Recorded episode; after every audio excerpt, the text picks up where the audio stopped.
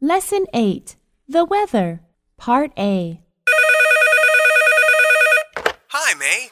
I'm calling from New York. New York? What are you doing there? I'm here on business. How's the weather in New York? It's terrible.